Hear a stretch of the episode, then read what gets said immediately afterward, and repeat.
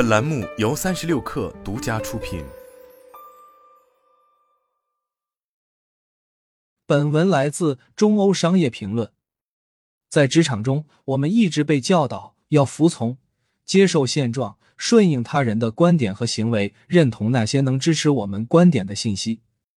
在组织层级里爬升的过程中，服从的压力只会越来越大。当升至高位时，我们早已被培养成服从者，也只能继续做服从者。这种文化为何大行其道？我对不同行业超过两千名员工进行调查，近一半参与者称，在公司时常感到需要服从；超过一半人认为，在他们的组织中，大家不会质疑现状。此前，我曾对企业高管和中层管理者进行调查，结果与此相近。这些结果显示，组织在有意无意的要求员工把很大一部分真实自我隐藏起来，员工和组织都为此付出了代价，敬业度和效率降低，创新活力减退。当然，服从并非一无是处，但要想取得成功并不断发展，组织必须一方面确保正式和非正式规则得到遵守，以此保持必要的稳定。另一方面，给予员工做好工作所需的自由。目前，组织文化普遍偏向服从的一极，处于失衡状态。一服从文化为何大行其道？职场中的服从行为如此普遍，其背后有三个互相关联的原因。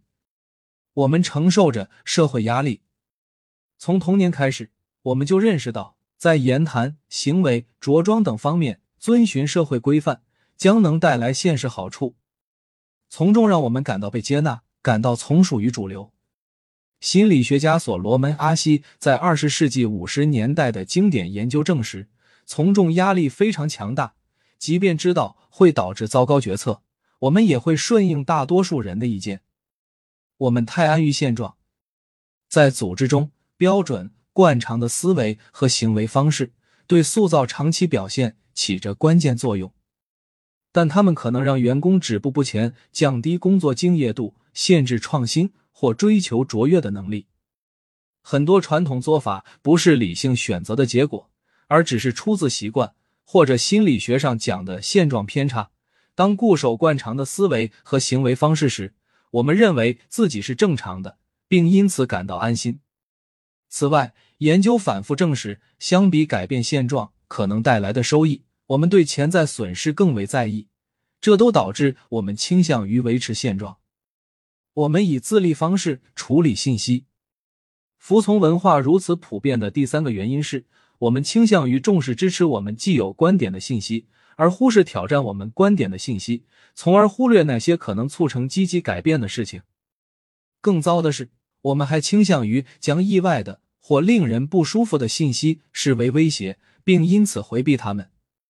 心理学家将这种现象称为有动机的怀疑主义。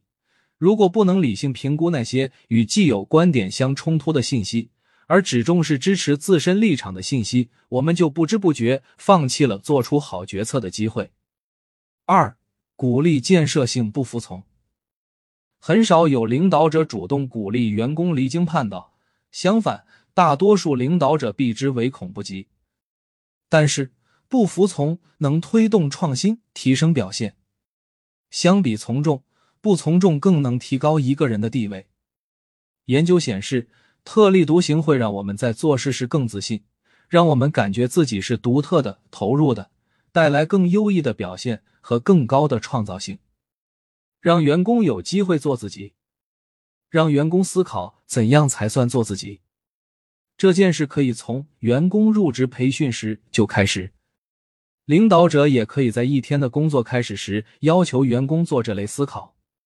另外，新年到来时，员工和领导者自然可以思考一下，怎样做才能让自己保持独特和本真，以及对工作做哪些调整才能避免一味服从。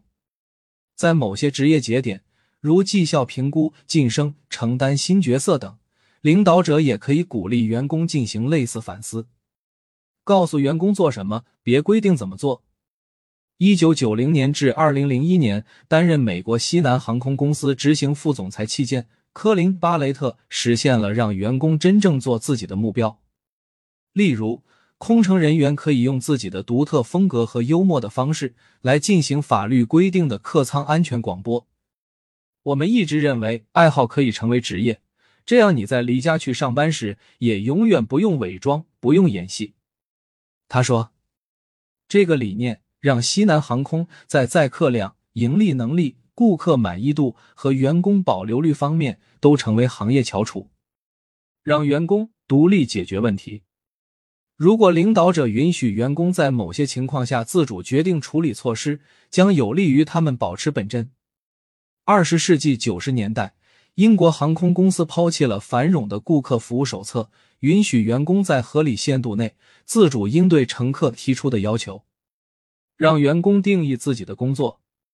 加州番茄制品公司晨星公司要求员工拟定个人商业任务目标，来定义他们的角色，并制定一段时间内有助于公司成功的具体工作目标。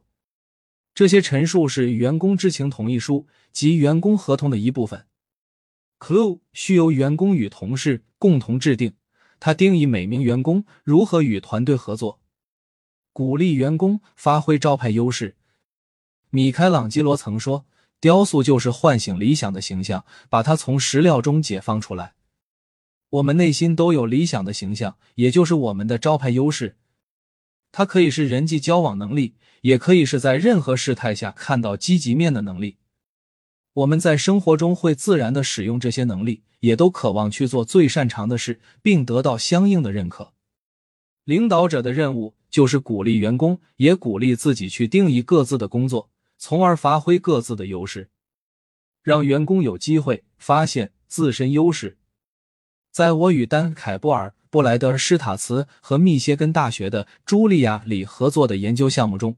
我们请一些国家中央和地方政府的领导者每天早上思考自己的招牌优势是什么，以及如何利用这些优势。他们还要阅读同事和朋友描述他们处于最佳状态时表现的文字。相比对照组，这些领导者表现出更高的敬业度和创新能力，他们的团队也表现更佳。按照员工优势设置职位，Facebook 很出名的一点是。无论是否有空缺，他都会将有才能的人招至麾下，了解他们的优势，并设计出适合的职位。发现员工的优势需要管理者付出时间和努力。如果这种做法对于你的组织太有挑战性，可以考虑给予员工一定自由度，在给定的职责范围内做选择。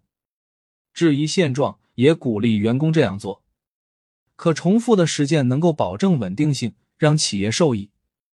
但通过挑战标准程序和传统，领导者可以激发员工的热情和创新精神。问为什么和假如，质疑现状的领导者让员工有理由保持投入，并常常能激发新鲜观点，让组织重新焕发活力。强调本公司并不完美。皮克斯动画工作室共同创始人、公司总裁埃德·凯特莫担心。新员工会因为皮克斯的光环而不去挑战现行做法，因此在新员工入职培训时，他会在演讲中介绍公司犯过的错误。大家都是人，会犯错，而组织也不可能完美。强调这点，能让员工更自由的参与建设性不服从。先把基本的事情做到最好。领导者应确保员工完全掌握事情的惯常做法，这是建设性挑战现状的基础。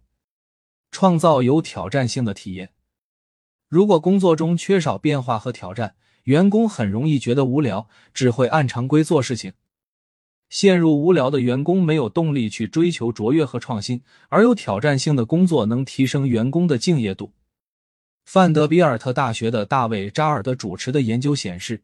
尝试新的或有风险的事情会刺激多巴胺分泌，让人们充满热情，渴望创新，尽可能增加变化。